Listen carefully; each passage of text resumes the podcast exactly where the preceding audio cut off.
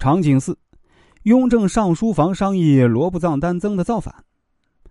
罗布藏丹增是明清交接之际，青藏地区兴起的一股势力。清朝政府的政策是希望一步步收回领土，直接管辖。罗布藏丹增借着十四爷回京之际，决定起兵造反。雍正却因为国库被官员借空而烦恼，一切又回到原点。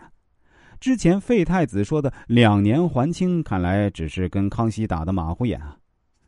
张廷玉赶紧回事儿，雍正交办的查抄赃官的财产也因为先帝的丧事而停滞。他已经做好了防范转移财产的事儿，这是当年雍正办差时没做好的。张廷玉做事滴水不漏，雍正命令将这些欠款官员一撸到底。康熙和那些官员有感情啊，那雍正可没有。归根究底啊，还是康熙自己的屁股没有擦干净，逼得雍正不得不使用极端手段。这也符合雍正的性格。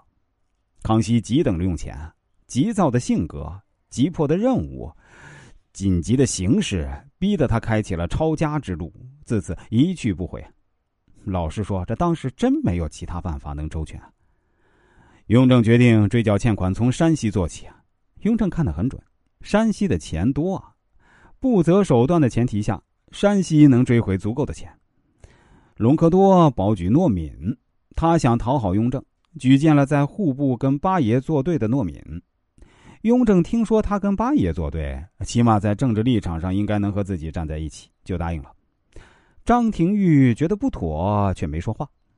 张廷玉这样做是对的，在新领导面前啊，要通过行动先建立信任，再去用意见影响领导。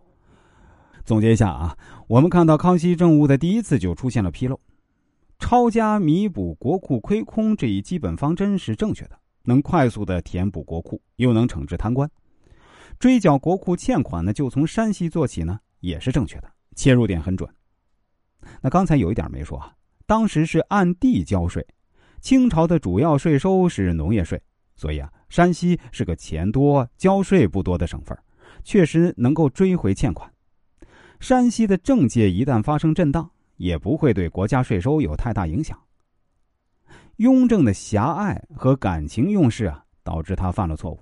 首先，他抛弃了长久以来的自身优势，过于重视结果而忽视了过程，这使得他把自己放在了和一般官员同一水平上。其次啊，急迫的形势导致他没有时间充分考察任命人选。我想他实干了这么多年，还是能分得清什么时候用忠臣，什么时候用能臣的。比如棘手的工作，当年他自己都干不好，找一个能力不足的人行吗？雍正仅凭借着诺敏曾经顶撞八爷，就觉得他能忠于自己，从逻辑上是不成立的。更重要的是，雍正看错了个隆科多的能力啊！隆科多推荐诺敏，就是因为诺敏站在八爷的对立面，迎合雍正。之前啊，隆科多做的一切事情呢，都是投机行为。同时，又在佟国维的支持下，雍正受了障眼法，才看不清隆科多是个什么样的人。选工作最重要的是看工作适不适合自己，首先是要看性情。所谓江山易改，本性难移啊！如果性情和工作有冲突，那还能做得好吗？选不好工作，还不是最可怜的。有些人连爱好都选不好。